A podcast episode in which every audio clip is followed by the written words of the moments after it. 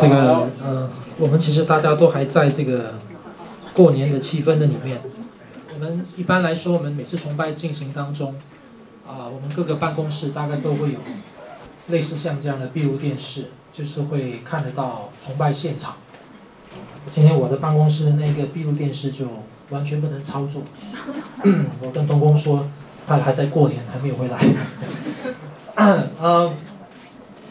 好的，我们啊、在过年前啊，因为上一周我们就已经开始都不上课了啊，全这个所有的城主都停课。那我们在过年前的那一周啊，就已经有谈过了第三第三讲啊。啊，那我们今天接下来还会继续，你会看到我的标题，因为我从前面的两堂提到了啊教会的一些方方面面，特别可能给大家的感觉是我一直不断的在指出教会究竟给很多的基督徒甚至非基督徒带来好多的困扰。那我的第二讲甚至有点极尽等极尽各样的能事啊，好像叫数落教会一般。那到了第三讲的时候，我就开始。回到那个正题，啊，我们会有这么多的疑问，我们对教会会有各种各样情绪的起伏，嗯，不管这个起伏来自于感受层面的，或者是来自于啊理性层面的，啊，终究要逼我们回回头去想一个问题：到底什么是教会？啊，我们会不会对它有呃错误的期待呢？那我上次还故意用一个比较刺激性的问法，哈，问大家说。教会既然是上帝的家，他难道还怕弟兄姐妹对他的期待吗？啊，我们看样子可以对教会有无限的期待。他如果是上帝的家，是上帝的心意的话，他一定是好东西。他会怕你期待他吗？啊，所以不要害怕对他有更高的期待。真的是这样吗？啊，这是我上次丢一个问题给大家去思考的问题。事实上，还是要引导大家不断的回头去想，到底何谓教会？那啊，所以。我们上一堂课啊，上一堂课主要是从圣经的经文的这个整理里面去看，看到到底教会什么一回事情。那今天我就试着从神学、从历史的角度做一点的整理。那我把这两次的整理做完了一遍之后呢，我们就会进到个别的课题跟大家做讨论。好，我们上一堂课呢，啊，我试着用我们传统上面教会。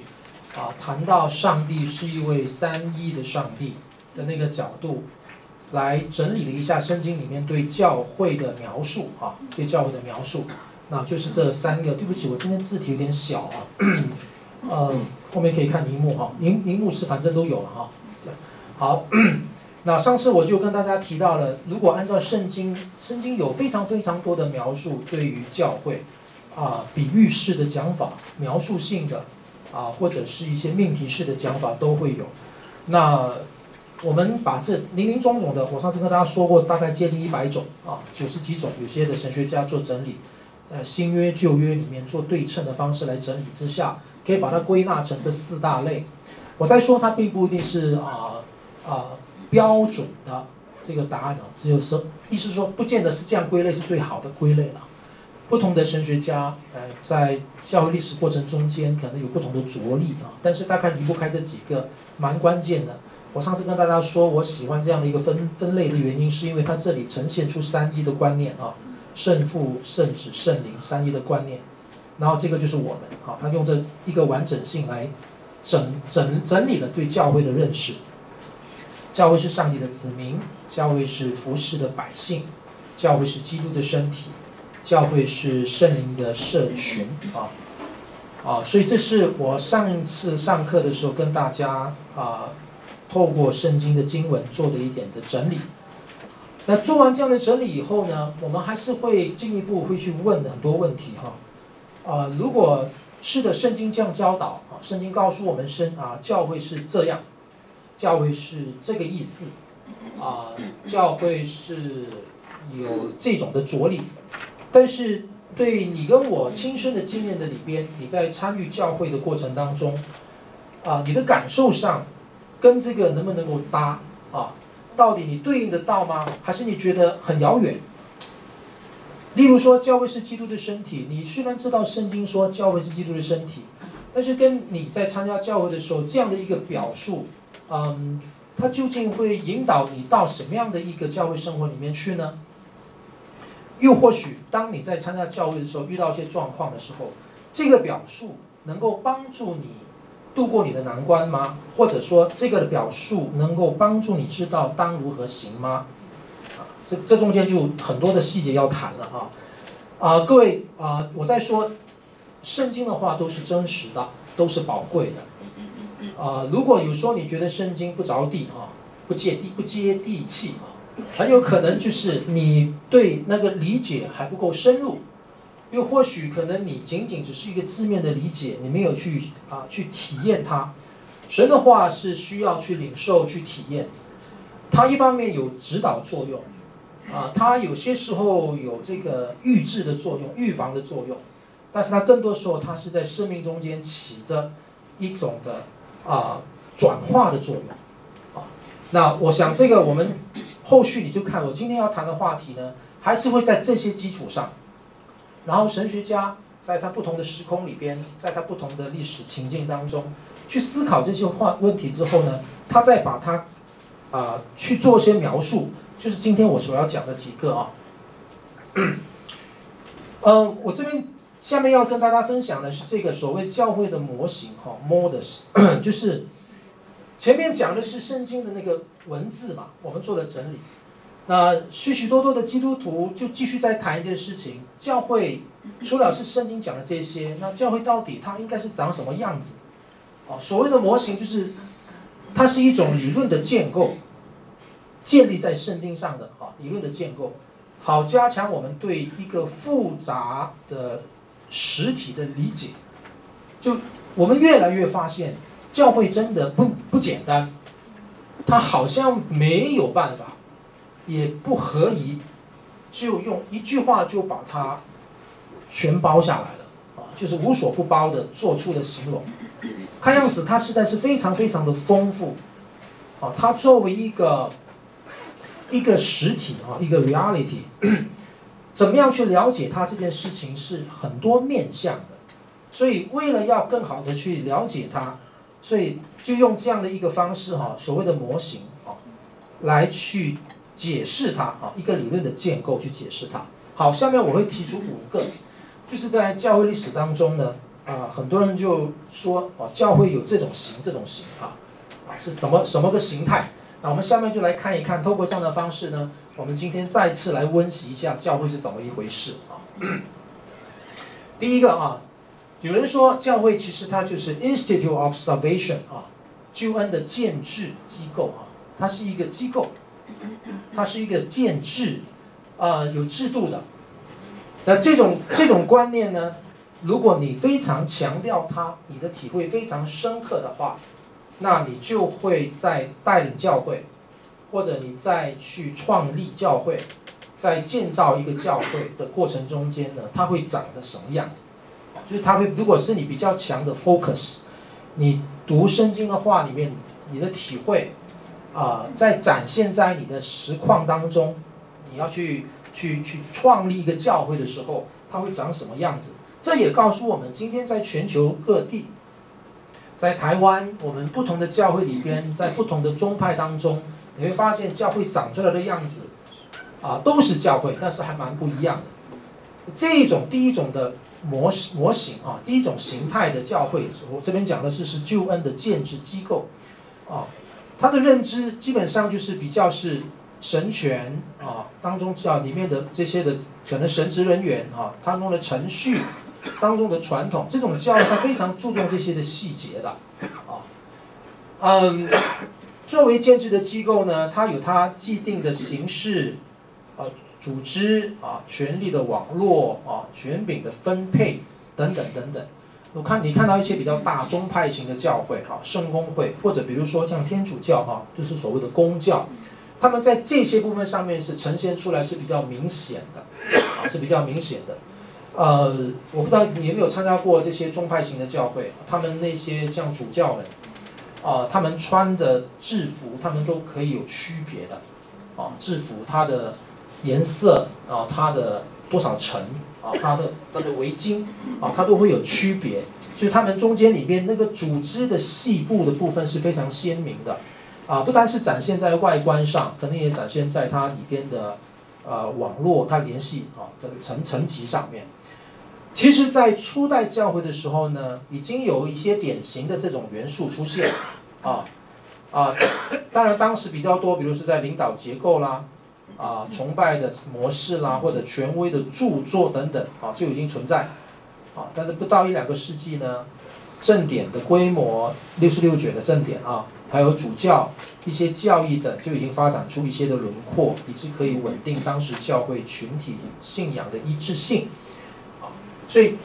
教会是救恩的建制的机构，啊，这个理解是的，它是我们对教会认知的其中一个部分。教会不是脚不着地的一个一个人间组织啊，它是它是实实在在的就在人间的里边，在人的文化的里边，啊，在人群中间啊，举凡你牵涉到人群，牵涉到啊文化。都都会跟这个会有关系啊，但如果你对这个的理解啊，呃比较强调的话，它就会展现出一种教会的样貌啊。它我在说它也是教会，它是教会。好，那这些的理解呢，呃，基本上只要有人的地方，我们都会有组织的，啊，都会有组织，只是看你这个组织是怎么样的组织嘛，呃。那建制型的教会啊，这是建制型的教会啊，看起来呢，它就是比较严谨啊，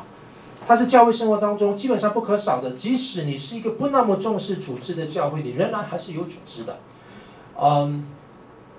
像有一些比较小型的教会，或者是比较啊、呃、Pentecost 啊，比较五旬中灵恩的教会，他们可能就是强调自由，不强调那么的硬邦邦的啊，但是不表示他们没有组织啊，但是在啊、呃，建制型教会里边，组织是他们非常强调的一个部分啊。啊、虽然教会圣经告诉我们是瓦器啊，呃，这个这个圣载宝贝的瓦器一般啊，但是其实这个瓦器一点都不随便哈，啊，在历史性的发展当中呢，你会发现到啊一些结构或者是规则啊，显然是必须的啊，轻视或者排除这种的建制啊。反而是不切实际的浪漫主义啊啊，所以啊、这一种的形态的教会，啊、如果他非常强调、非常高举组织建制，当然他会给你感觉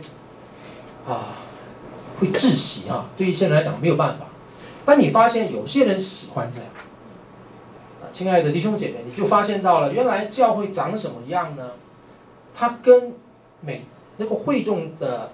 结构还是有很大关系的，跟那个社会的啊里边的人群还是很大关系的。你在某个族群里面所建立的教会，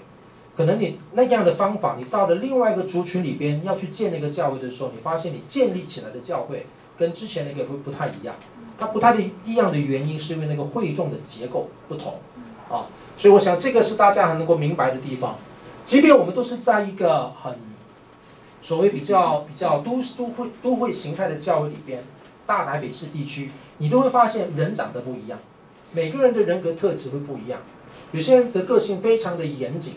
他很喜欢呃事事有条不紊的。那有些人他就是喜欢他比较大咧咧的啊，就是喜欢能够不拘小节的。他他对于那种非常严谨的事情他不太舒服，这个都很有可能会在一个信仰群体中间带来不同的。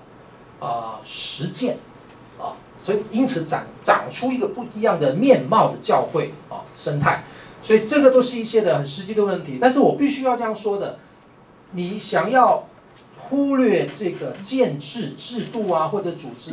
啊，想要在教会当中完全剔除是不太可能。那个是那个是真的是浪漫主义啊。那当然有些时候呢，何必上教会这种困扰也跟这个有关了，就跟这个有关了。所以有些弟兄姐妹他们去教会，他们信主，刚刚信主或者信主多年，在一个教会里边，后来越来越越来越发现这个教会怎么这样子啊？哇，这个层层，这个他为了要服侍，要做一个决定，看这个决定不能够当场就知道可以决定了，要等两个月啊，层层上啊 上级，然后才慢慢再下来，等等之类的东西，哎，他如果个性非常急，他就受不了了啊，啊，中间可能冲突开始产生，或者是一些嫌隙就开始发生。建制型的教会官啊，如果去到极致，常常被直接对应到国家机关的运作情境，啊，所谓的规章啊，在其中蕴含的不再是代表性或者是交互性的啊，呃，而是层级性的，这个 hierarchical 啊，权力由上而下，且常集中在少数领袖的身上。当他去到极致的时候，我们知道在中世纪的。呃，教会啊，黑暗所谓的黑暗时期的里边，就是这个现象的发生了。当一个教会它越来越组织，它需要可能它越来越庞大了，那也很可能因为施工的一个多元性越来越多，它在管理上的需要，也因为在整个的对外的应应上的需要，很多教会有时候它要应应它整个社会的文化，它需要让它自己的组织更加严密，到头来它就是一个非常非常机器啊，非常僵化的一个情况出现，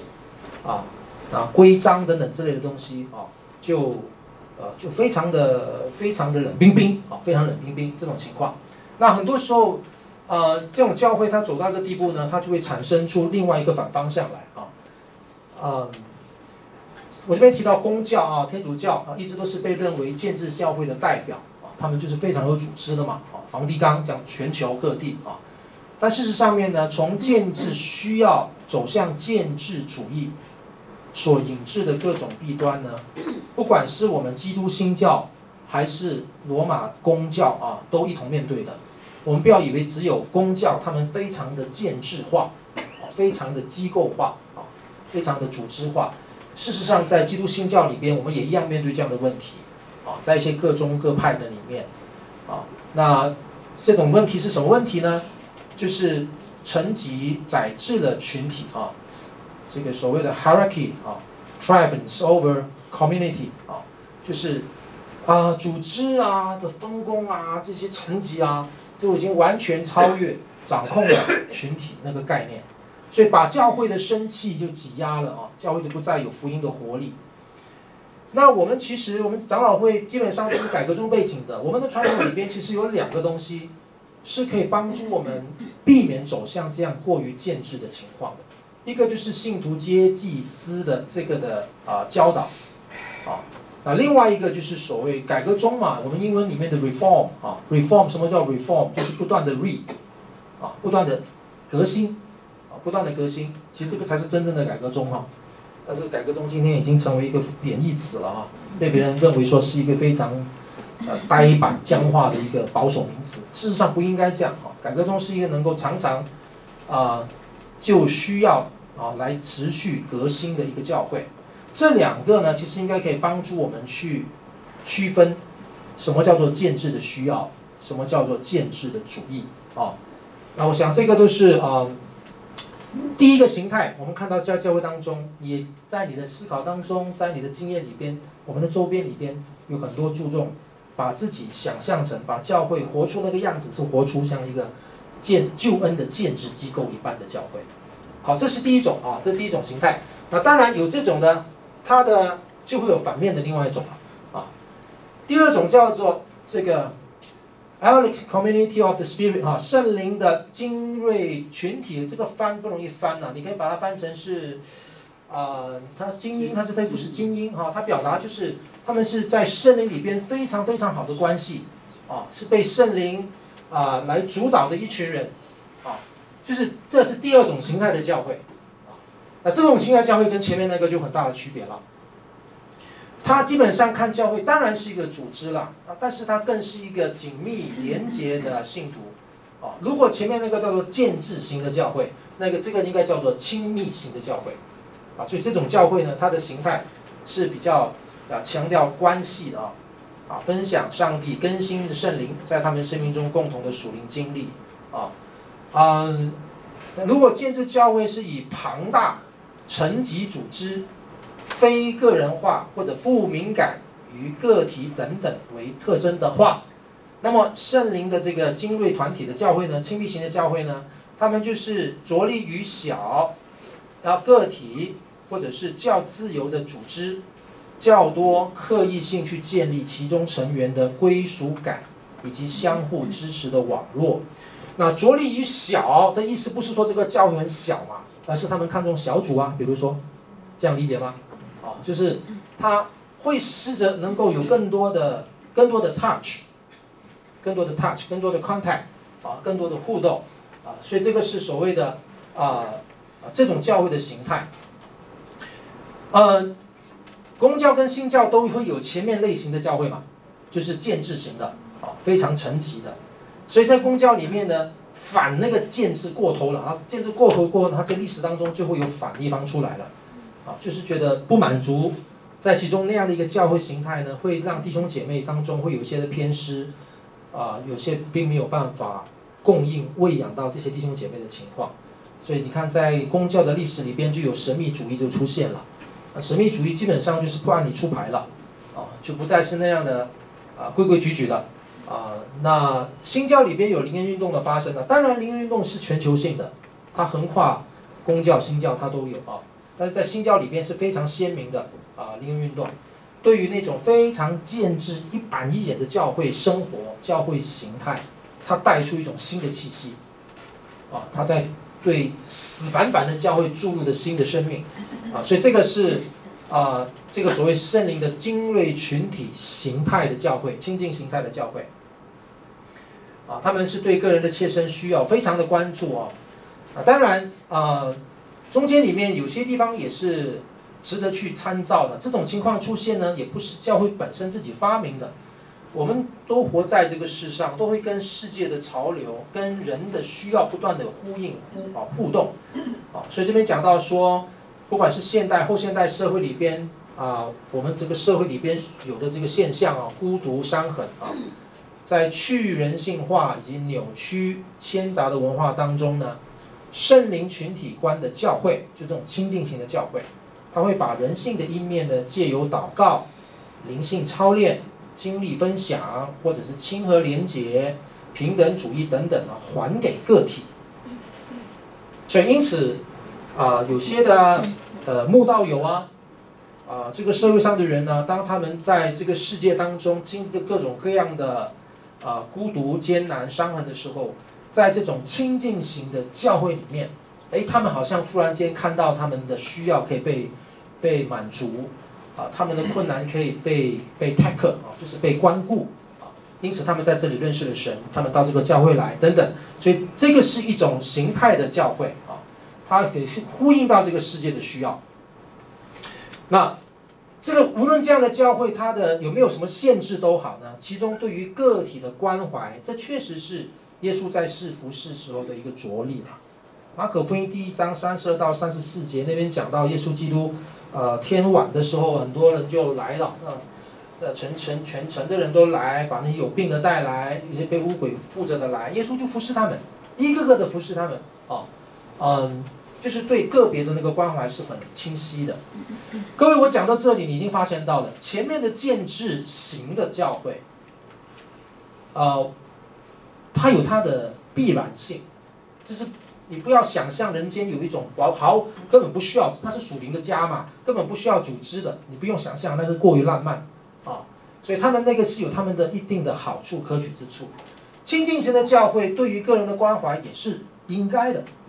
也是应该的，但是其实两者中间在应该之余，仍然有他们自己的欠缺了啊，有时候会一些偏失的地方。这边就提出来啊，有些时候需要 critical，我们需要带出一个批判的眼光来看待这样的一个形态的教会。亲近型的教会呢，这边提到说要批判性的看见教会的个人关怀的亲近性啊，与现代文化思潮中的运动是有区别的。就当教会在强调亲近性啊，强调关怀啊，个别关顾的时候，要知道我们的强调的那个真正的动力跟基础是什么，要小心不要跟这世界是一样的啊意思。啊，特别当教会毫无辨识啊的引用，或者是仿效各种课程啊、交感团体啊、治疗小组的时候，这更是要去注意这个部分啊。这边就提到所谓的超然经验，或者是亲密的关系。建立或者体验，许多时候并不见得就蕴含基督信仰的内涵。啊，这个我不知道你有没有机会，或者很有可能你之前参加的教会是一个非常亲近型的教会啊，啊，有些时候这些的做法本身形式大过了圣经教导，教会有时候拿过来用的时候没有去留意，他这里是要提出这样的一个一个谨慎之处。那许多这个世俗的治疗团体啊，或者是相关的模式，往往都是以一种失去群体向度或者公共责任。的个人主义哲学为基调的，啊，这个这个话不知道会不会对你们来讲很很深涩啊？有些时候我们对个人的关怀、对亲近的诉求，高到的地步呢，完全没有这个所谓的群体的概念，也没有所谓公共责任的概念，所以在这种情况底下的教会的弟兄姐妹，就变成不断的在寻找自我安慰。不断的在寻找自己心灵的寄托就好。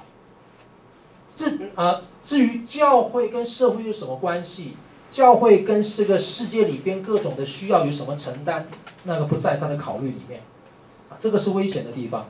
啊，就是变成他就会脱离了这个社会责任。啊，下面这句话就讲得更直接了。啊，如果教会呢在不自觉当中啊沿用这样的一种思维，就前面所讲那样的思维。去展现所谓的属灵亲密，到头来去营造了一般缺乏敏感性、离群索居、愤世嫉俗、去人性化的异化群体。这个很矛盾，对不对？亲近型的教会本来的目的是希望能够给这世界带来福音，活出信仰，转化生命啊！但是当他们自己亲近在一起过头。他们把亲近本身开始内化，他们结果就跟这个世界毫无关系了，啊，为亲近而亲近，啊，为自我安慰而自我安慰，没有任何的社会承担跟责任，他们成为另外一种异化的群体，啊，所以这个是这种形态教会他们会有的一个啊，常常会有的偏颇之处，啊，需要谨慎的地方。我这边用封闭组织嘛啊。这个不幸的世界，原来应当展现那具有转化更新力量的活跃啊，如今变成了逃避、退缩、自我中心一个封闭的组织。啊，所以其实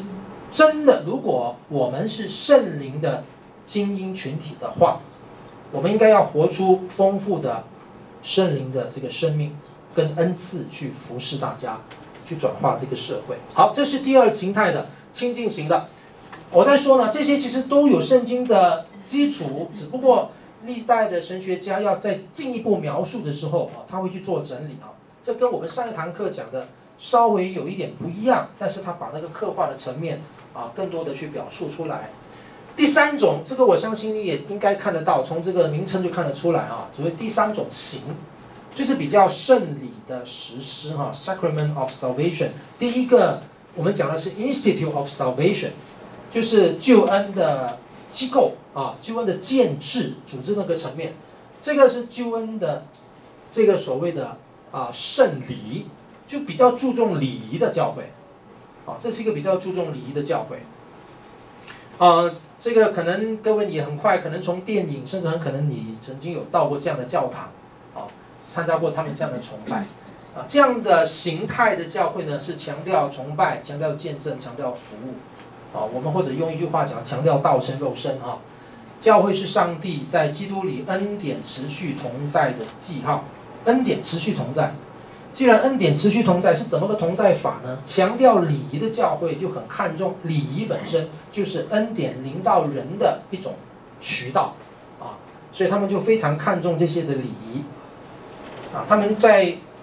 我举个例子啊，我们我们信友堂的圣餐呢，我们每次领领圣餐一个月一次领圣餐，我们人多嘛，对不对？我们不同楼层嘛，那我们领圣餐基本上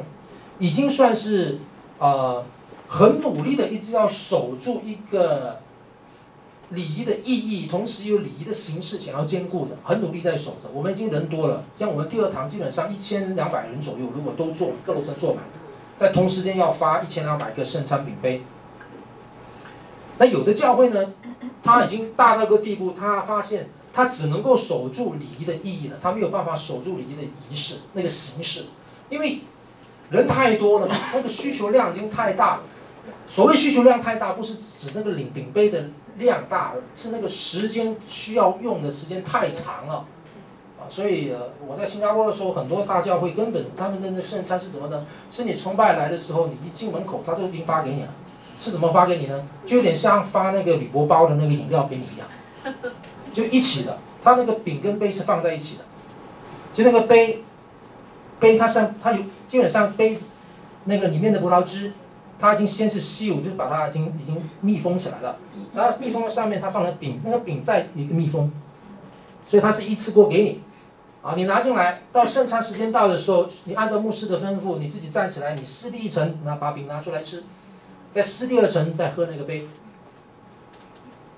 就是废弃式的，全部弄完就可以丢。所以两千人或者三千人同时间聚会，他们在圣餐的整个安排当中，时间可以控制得很好。如果你想象三千人要发，那像我们信友堂这样发呢，哇，那个就不得了啊！所以等于在这种情况底下，他如果会这样发展，他大概就不是救恩的圣礼实施型的教会。所以信友堂基本上不算不算是，就不算是了。如果圣礼型的教会啊，它有别于前面两个，它是很重视它的礼仪，到个地步它可以不二价，它不二价。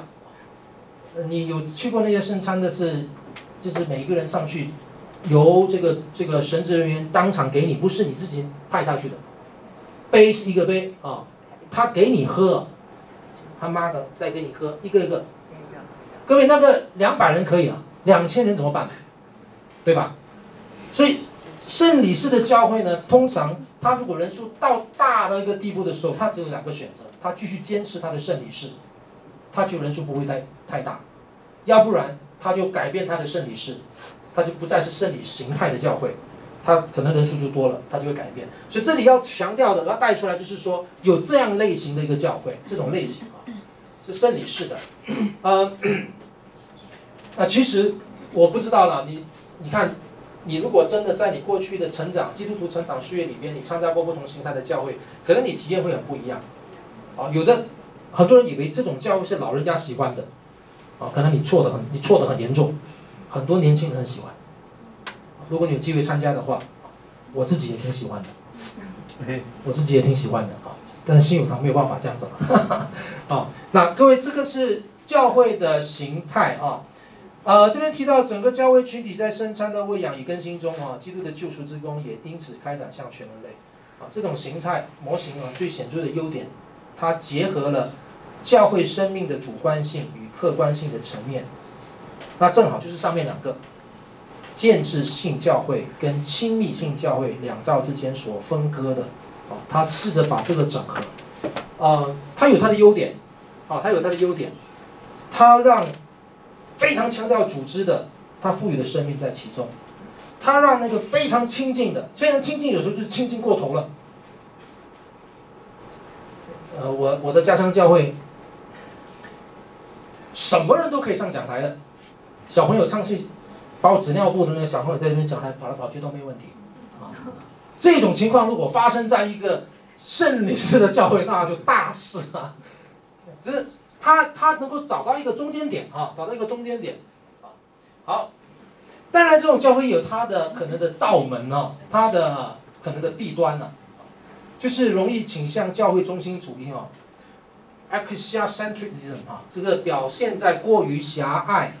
偏执的高举某种圣礼仪式的正确性啊，就是会这样子，不其然的，原本基督以圣灵在教会的礼仪中的同在性反被排挤掉。就他对那个圣礼过于强调到一个地步，仪式本身就占据了一切。好，那这个当然就会造成他的见证跟他的服务失焦或者低迷等等。啊，呃，如果用下面还有一个形态哈，如果用后面的形态来讲的话，就这种这种教会呢，有点本末倒置啊，就是说为了要坚持那个圣礼，反而见证失去了，啊，反而传福音不太有动力这样。那。这个在拉丁美洲那边有一种整合哈，就是尝试去撮合这种圣礼观的教会论，认为教会的召命就是要具体化的借由与受压者、贫穷者的认同，去展现上帝的救赎之功。作为圣礼化的教会，它应当在其内部结构上以及社会实践上，昭示圣道与圣礼所带给人们的生命自由。所谓这个拉丁美洲，就是他们仍然是用这种概念啊，圣礼是上帝恩典的记号。那什么是教会？教会是上帝恩典持续展现的所在。所以因此呢，这种观念的教会，他们就更容易贴近百姓。他们人不见得多啊。他们愿意贴近百姓，透过施行圣礼，以及透过亲身参与，啊，这个百姓的疾苦，来活出道成肉身的生命，这个是这种形态的教会啊，他们啊的一些特色。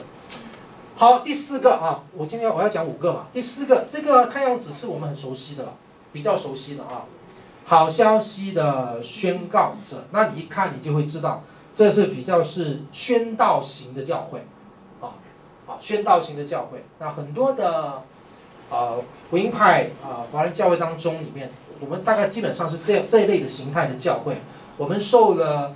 呃，福音来华以后的中国教会的一些领袖啊，王明道啊、宋善杰啊，啊这些前辈们，啊他们的整个的情怀啊，来影响到我们。我们今天对于这个部分是像是相相对是比较熟悉的，啊。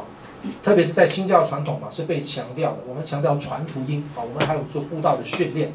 呃，这边建立的一个核心的信念呢，教会最高的使命就是要宣道，宣扬上帝的道，唤醒万国悔改，男女老幼都要接受耶稣基督为救主和生命的主。啊，有关教会建制或者个人关怀，都是需要福音在宣道与传福音的施工里边。我们做什么事情？我们啊、我们职堂。我们我们我们买一架钢琴，我们这个应该要怎么怎么去做决定，往往都会跟我们要去传福音这件事情是会绑在一起的啊，它成为我们的核心关怀啊，这个是要这种形态的教会是这样子的一个教会啊。那对于这样的教会呢，呃，首先必须要认可传福音确实是信仰群体最根本的使命。然而，当留心的是什么呢？它有它的危险啊。这个传福音的使命往往仅从狭隘的角度，放在一个单面向的情境中被理解啊，这是我们的困难，常常是我们的困难。当宣道型教会主导或者轻视其他形态的教会的时候，他非常容易在面对他宣扬的对象跟文化时，不自觉地陷入一种屈尊俯就啊，或者叫做这个恩人态度自居了啊的这种自义的心态里面啊。Patronizing，就是我是传福音的嘛，呃，你的命运就是在福音的里边，我现在就要来拯救你啊！上帝透过来拯救你。那如果你对传福音的这个定义本身非常狭隘的话，它会造成很容易造成这种的心态，啊，因此他会轻看其他的类型的教会的着力，啊，这个其实也是有它偏颇之处。好。这种心态会使他说的敏捷，听的迟钝，这也就是很多慕道友啊、不信耶稣的人，对这一类型的教会心中里面最最难难受的地方，觉得就是怎么总是你讲，不但你讲的多，而且你总是觉得你讲的都对，所以我们不太会听，我们不太会能够认同人，啊，我们好像又觉得没有认同的余地。好了，你如果不是信耶稣的，你不是福音，那我就不能认同你。我们在很多方面，结果就不太会听了。在文化层面也好，在呃社会层面也好，在人文层面也好，在艺术层面也好，呃，我们总是觉得只要没有圣经经文啊，没有耶稣这个字啊，那个价值就比较低一点。这个很可惜了。啊，这我们就是不太会聆听，啊，没有勇气聆听，啊，这是我们的困难。啊，这种形态的教会，呃，需要需要去克服它这些困难啊。宣道教会要避免不自觉的变成支配工具啊，他需要愿意同时在教育学方面下功夫。这个类型的教会呢，也常常缺失一种整全的宣道神学。急于信息的传递本身，往往覆盖所有伴随信息对象的深层状态。这句话太美了啊！这个是呃，这个是 Daniel McGreal 美国 Princeton 神学院教授啊，他他整理出来的一个一一段哈，我非常喜呃。原文是都是英文的哈，我自己把它翻，对不起，翻的有点生涩，呃，但是重点就在这里了。我们急于的传达，我们也高姿态的传达到个地步呢，我们的急于传达的信息的本身，完全根本没有忽略到那个对象的深层状态，所以这个是很可惜的地方。所以这个形态的教会啊，其实今天我们还是蛮多这样的教会。第五个，第五个叫做 Servant of the Servant Lord，服侍的主的忠仆的教会啊，你一看呢就知道这种教会肯定就是很实干的啊，呃，做苦工，就是很行动派，啊，很行动派的教会，啊，甚至可以称为执事型哈，这个 diaconal model 啊，执事型的教会，这样的教会为生存啊，不是为生存而建制，不是为个体而亲密，也不仅顾及信息宣讲。他是因上帝之名而为所有受造界的福祉而蒙召去服侍的宗仆群体，他以服侍众人来服侍上帝，啊，就不断的做啊，啊，这个名言啊，汤姆华牧师，教会是为他者而存在的群体，啊，当然了，呃，我想我大概不会有时间专门一堂课，可能至少会谈到汤文华牧师。他对于团契的概念的理解啊，就是他的教会观。我试着才把它放进来啊，因为觉得他是谈教会谈的非常精彩的一个牧者，一个神学家。啊，那他他的这个的定义本身呢，在他一开始出现的第一本博士论文就已经写在他书上面了。啊，呃，他的博士论文在他二十一岁的时候就写出来了，当时一写出来呢，就掷地有声，震撼了当时的神学界。啊，年纪轻轻的。呃，那各位，这个是一个我觉得很很好的一个定义，帮助我们去思考，教会是为他者而存在的群体，为他者的教会观，看自己是世界的仆人而非主人啊。好，然后这个观点呢，在近代的教会当中，其实是很有影响力啊。它唤起教会在面向世界的分裂冲突下的复合的使命。我们坐落在这个地方。绝对跟我们周围的人有关系，我们不是不是在这里自得其乐的一般人，啊，或者在这里只为啊自己安身立命就好的。我们每一天的存在，我们每一口的呼吸，我们作为一个单一的个人，我们作为一个整体来说，我们都要常常问自己一件事情：我们在这里到底对周围的人带来什么的影响？我们在这个地方，上帝把我们摆在这里，我们到底对周围的人什么影响？他是不断的去服侍的，哈，呃。那这里当然这边提到哈，这种形态的教会呢，他们很激进，很看重服侍到一个地步呢，他们对服侍的要求深度是非常深的。我这里是文字的讲解啊，我举一些例子，比如说，如果他看到有贫困的人，他真的要帮助的不只是贫困者，他要找出贫困者之所以存在的原因是什么。然后他要去针对那个原因，是这样的一种形态。这种教会呢，他们就是，呃，极尽所能的啊，要去把福音的精神落实在社区里面，落实在他的社会里面。他在公益上面也好啦，或者对这个，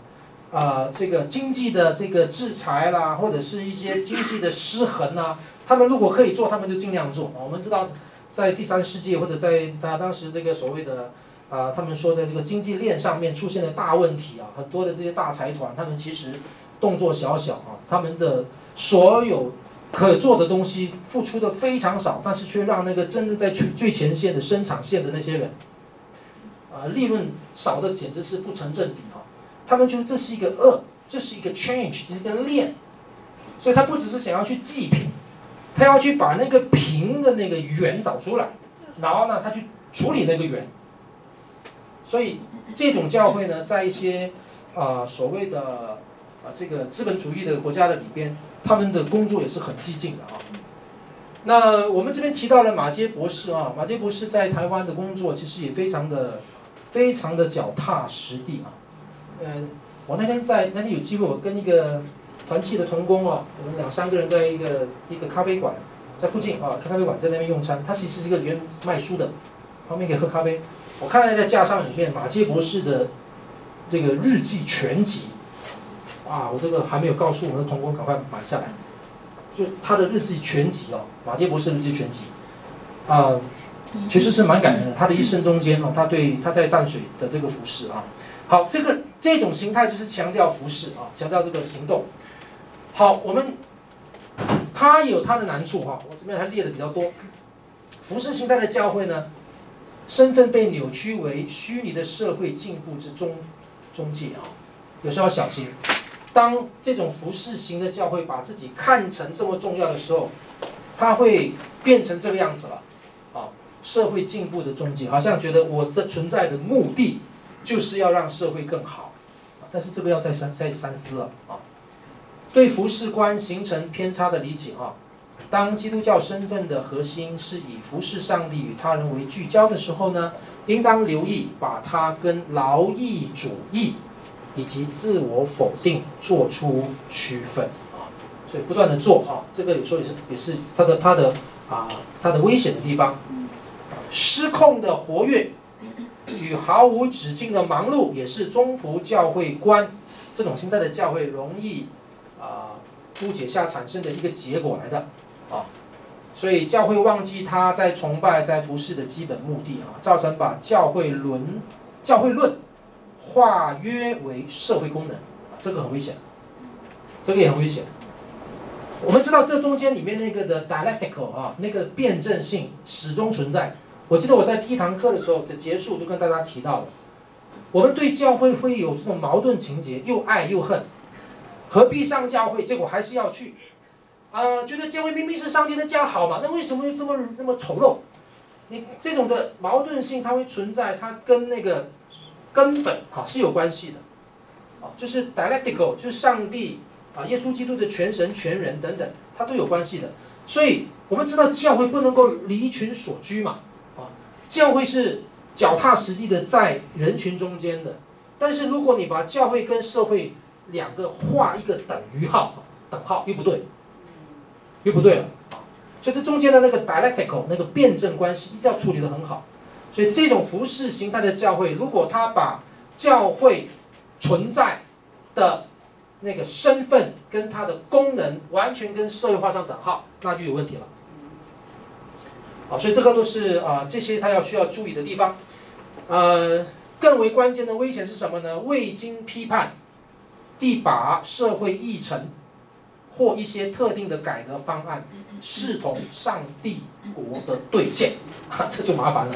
啊，蔡英文提出一个东西来，你说那不对，你就提出另外一个代替他的。啊，你认为你这个只要实现了，这个就是上帝的心意，是上帝国的一个表现。真的吗？这变成你自己就无限上纲了，就会有这个危险啊，就有些危险。那捆绑有很多的形式哈，中葡教会观因着聚焦结构性的症结，比如说种族啊、经济啊、阶级啊，很容易忽略捆绑的个人形式。骄傲啊、自私啊、冷漠啊、放纵，所以他有时候他看的 too big 太大了，他反而没有看到很多个别的、个别的这些的，呃，也是很根本的这些罪啊。各位，我这样一下走下来，已经用了我太多时间了，给大家透过一个比较是神学整理的角度，去描述一下教会。教会可以有很多这种类型。你问说这几个到底哪一个才是最真的教会呢？才是最好的教会呢？其实刚刚我已经说过啊，他他们都是都是教会的其中一个面向而已，只是每一个个别的个人或者每一个群体都有他们的欠缺，没有办法完全把上帝对教会的心意透过一家独立的教会完全展现出来，但是它展现在很多不同的情况当中，被定以及复活的基督的福音永远大过我们的神学以及教会论，当教会持续。定睛在基督身上，并向圣灵敞开，教会才可能经经历了持续的变革与更新。所以我说它是不断的动。就正如一个基督徒，你从来都不是一成永成的，不会因为你今天信了耶稣，你好像今天晚上就立刻你就登天的意思啊。当这个不断在成圣的过程中，教会也是一样不断的在变动当中，不断的要试试着 strike for balance。其实基督徒的成圣。这一生中间，教会的成长的一路上面，永远都是 strive for balance，好像在走钢索一样。走钢索是一个蛮好的表达，因为走钢索很难会有一个完全 stagnant 的状态，静止不动的状态，它一定会不断的摆动，不断的摆动才是正常的。只要你不要摔下来啊。好，教会中心主义跟胜利主义一直都是教会的危险试探啊，我们都是要去试着啊，试着去注意这些的部分。好，这几个是啊，我对教会的描写啊。那这里呢，用比较快速的方式呢，我把前面的东西这样描写过后呢，我们就来到下一个问题了。因为前面我们在问到底教会是什么，而且教会到底长什么样啊？那现在我们就可以来透过一个反方向来讲，教会的标志啊，到底呃，真正教会存在的目的是什么？我们可以很快的来看一下啊。这个我不打算很细部的讨论。我这边提了两本书啊，就各位你有兴趣的话，因为到目前为止好像还没有好好介绍书哈。嗯，这本叫《团契生活》，这本叫《新一更新的教会》。嗯，这本是 Stanley Grant 写的啊，他已经过世了。他其实很很棒的一个神学家，一个神学院的老师哈，就英年早逝，才五十二还是五十三岁就过世。嗯，他早年写的书，我非常喜欢他的他的书哈。啊，这本里边他提到教会，教会的标志或者说教会的目的，教会存在的目的是什么？他总总括有三个哈。那这一位就是 John Stott，我们鼎鼎大名的，在全球基督教界的一个属灵长辈，啊，他也安息主怀了，啊，一生独身哈，守独身，为了主的缘故，写了非常非常多很棒的书，教导非常好。他里边提到教会，他提到教会的这七个标志，就是当这本书是他过世前的，如果没有记错是过世前最后一本书，因为后来一本书是，哎不对，他有另外一本。呃，中文翻译成，呃，世界不配有的门徒吗？等待，在等待的门徒啊，那本应该是最后一本，那本可能最后一本啊，呃，但是这本也是他晚年一个就是苦口婆心啊，他的一生的精华，写出一个非常精炼的一本书啊，很容易读的一本书，它里边就提到教会的要素啊，教会的一个特征有这几方面啊，标记这几方面，那你就可以看得到。呃，弟兄姐妹，我们再问一个问题嘛。我们下个礼拜我们我就跟大家谈到领袖了哈，跟大家谈到主这个东西。在进到那些细项之前，我们今天来一个总结，就是到底教会是什么？它非常丰富，教会存在的目的是什么？也非常多元，也非常多元。那如果你要去做一些描述的话，我就介绍这两位作者的描述方式。Stanley Grant 说，教会存在的目的不外这三个，不外这三个。你可以有很多细项，但是你把它归纳，它可以三个：群体的敬拜、彼此的造就，跟向外的扩展，就这三个。当然，这三个有它的背后的这个理据的哈，你就发现这个是重的啊，像个上帝的嘛，这个是彼此的，然后这个是对外的。他就把一个教会存在的目的全部包在这个三个项目的里面，所以这就很宝贵了。其实我觉得它简单，但是很宝贵啊。弟兄姐妹，我我们一直强调一件事情，信友堂的是很强调什么呢？我们常常会鼓励，在台上从来都不会疲倦啊。虽然有时候讲的少一点，但是一一有机会都要讲的啦。呃，我们欢迎新朋友的时候也很强调的，就是我们希望呢，你不要只是来做礼拜，希望你能够参加团契。看到吗？啊，就这个部分，啊，可能这个部分呢，我们可能要再想想，我们到底做了多少，我们展现了多少，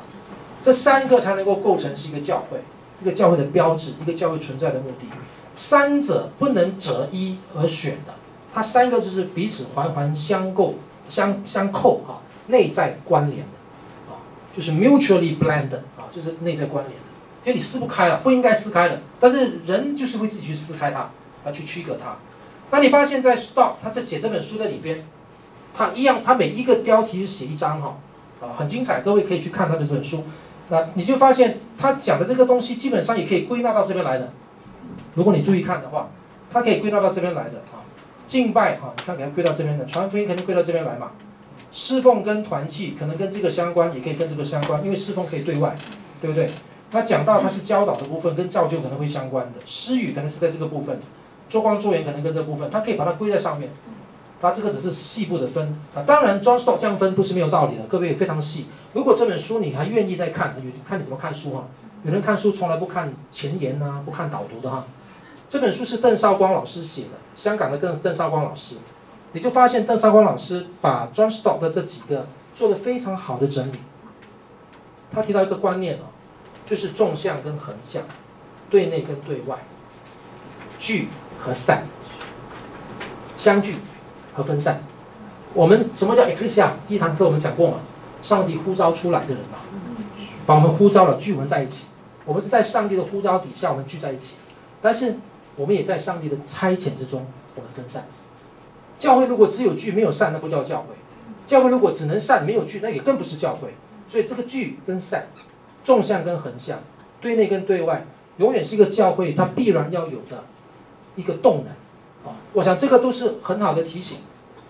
帮助我们能够要有这样的心态，不单是教会的领袖，我觉得个别的基督徒我们都要能够有这样的理解。好，我想这个是一个很快的方式给大家看这一段。我最后要结束的时候呢，回到我们上一堂课前个礼拜，我最后给大家看的希伯来书哈，在这里，啊，就提到了，我再次要说明一下下。有人就问我说：“你们不可停止聚会，这个聚会是指什么聚会啊？”好，就在问这个。所以各位，你觉得哈，当希伯来书的作者在写这段经文的时候，他说你们不可停止聚会，他讲的是哪个聚会啊？团契。啊？你觉得是什么聚会？那时候还没有聚。你看啊，如果你把信友堂的整个模式放回到希伯来书，你就就就不搭嘎了，因为他当时没有像我们这样的聚会，对不对？那我们当然，今天对我来讲的话，这个聚会你可能把它想象是崇拜，或者你把它想象成是团契。或者你把它想象成是祷告会，或者你把它想象成像现在这样参加晨主，到底它是什么聚会呢？这个问题不太容易回答。不过有一样东西却是在这段经文的上下文很鲜明的。我们亲友堂有很多弟兄姐妹，就真的只是来参加崇拜，从来不参加团契的，真的这样的人数还真多啊，非常多。或者我们也有一些弟兄姐妹单单来参加团契。他不来参加崇拜，当然他很可能参加别的教会的崇拜，说不定啊。他实际想要来这边过团契生活，比如这样说。不管怎么样，我们这边要问的问题是：这里的聚会到底是什么聚会的最好回答？可能不要去揣测，不要用我们自己现在的经历跟处境去揣测，用经文的上下文来看，至少这里的聚会的反向是什么呢？作者说：你不要停止聚会。